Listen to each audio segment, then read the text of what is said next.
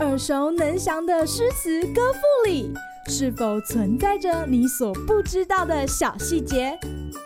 快跟着师傅麦恩居一起补充韵文当中的小惊喜！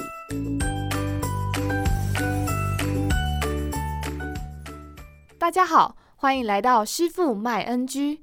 今天要来和大家分享王维的《山居秋暝》。空山新雨后，天气晚来秋。明月松间照，清泉石上流。竹喧归浣女，莲动下渔舟。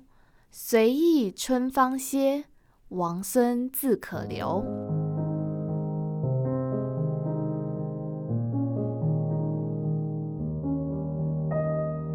盛唐奇才王维，不但是唐代田园诗派的名家，也是诗、书、画、音律皆通的大才子。然而，看似人生胜利组的他，却在安史之乱惨遭人生滑铁卢，险象环生后，年轻时的意气风发、锐意进取不在，取而代之的是历尽千帆的参悟和恬淡。安史之乱对唐代文坛造成不小的震撼，李白站错队，最终惨被流放到夜郎；杜甫则成为一线战地记者，记录自己颠沛流离的后半生。王维更是不幸为安禄山俘虏，曾在叛军中任职的他，与安史之乱平定后，靠着一首怀念唐朝家国的凝碧诗，与弟弟王进的搭救，才捡回一条性命。兴许是人生大起大落有所感触，王维晚年十分向往简朴隐居的生活。山中的夜晚，虽然夹杂雨后的潮气及秋天的凉意，却没有萧瑟孤寂之感，反而在诗人对大自然敏锐的观察里，将一切可爱且可喜的事物娓娓道来。今日 NG 点，读王维的诗相当有画面感。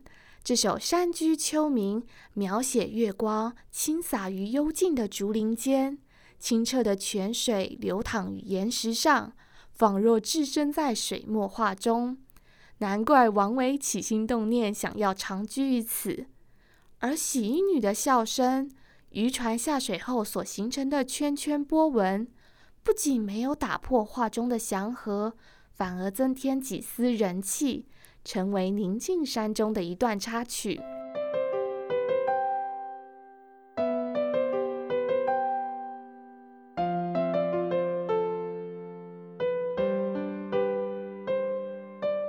小朋友，若是读书读到很烦，不妨起身到户外走走，帮自己找回更多能量，再回来继续奋斗。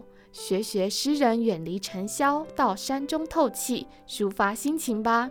好啦，今天的师傅麦恩居就到此结束，我们下回见喽，拜拜。感谢收听今天的师傅麦恩居。